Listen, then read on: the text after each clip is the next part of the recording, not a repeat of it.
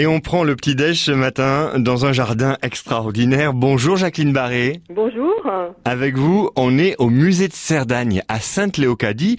Plus précisément, on est dans le potager du musée et c'est vraiment un jardin extraordinaire. Hein Oui, c'est un jardin qui est déjà situé à 1300 mètres d'altitude. Donc déjà, ça fait un potager unique en son genre dans le département. Et en plus, il est ouvert au public et il est attenant à un monument historique. Et ce monument, quel grand passé il a aussi dans, dans l'histoire de la Catalogne et de la Cerdagne. Hein donc euh, l'ancienne demeure du représentant du roi Louis XIV, avec son corps de logis et toutes ses dépendances. Et le potager, justement, il remonte à cette époque du représentant de Louis XIV euh, en Cerdagne? Bien sûr, puisque il faut remonter 315 ans en arrière pour se dire qu'à cette époque, on vivait en autarcie et que l'on avait euh, comme moyen de subsistance les cultures que l'on pratiquait soi-même. Donc le potager était euh, un potager qui apportait les plantes vivrières euh, à la famille, donc du viguier de Cerdagne et à ses domestiques aussi.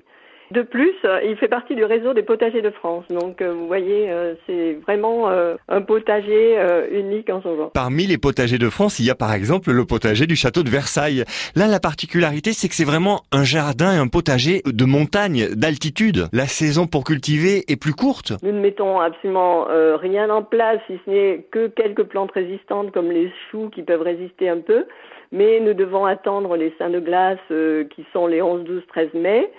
Et au-delà, pour les plantes les plus fragiles, hein, comme les tomates euh, et donc les potirons aussi qui sont très fragiles, nous devons attendre la fin du mois de mai pour les mettre en place. Parce qu'il faut dire qu'en Cerdagne, les températures peuvent aller d'un extrême à l'autre. Hein. Il peut arriver que les températures descendent à moins 18, euh, parfois jusqu'à moins 20. On peut aussi avoir des gelées dès le mois de septembre. Donc j'ai le souvenir d'une année où le 19 septembre, euh, eh bien, euh, nous avions subi un gel qui avait anéanti euh, nos euh, dernières planches de haricots. Si aujourd'hui on vient vous voir à Sainte-Léocadie au musée de Cerdagne dans votre potager, quels légumes, quelles fleurs, quels fruits on va trouver? Alors ce potager en plus il est arboré, hein. il y a des pruniers, des pommiers, des poiriers, mais il y a euh, bien évidemment des plantes potagères donc euh, et des légumes anciens que l'on essaie de maintenir comme le topinambour, l'escorsonnaire, comme le navet de Cerdagne ou la veste de Cerdagne. Alors ce qui est bien c'est que vous nous proposez un atelier ce jeudi, un jeudi prochain,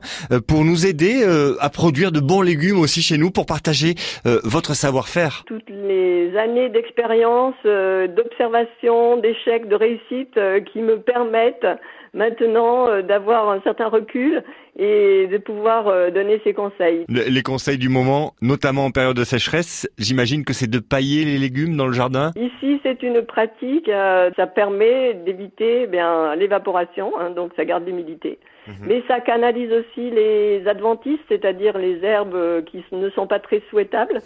Ça a plein d'avantages parce que ça sert aussi d'habitat à toute une euh, diversité d'insectes qui vont être des prédateurs de certains ravageurs. J'ai l'exemple du carabe violet qui peut rester euh, dans le paillage et consommer les limaces. Merci Jacqueline d'avoir été avec nous euh, ce matin. Le prochain rendez-vous, le prochain atelier dans le jardin du musée de Cerdagne à Sainte-Léocadie, c'est donc ce jeudi à 10h du matin et ça coûte 5 euros pour cet atelier.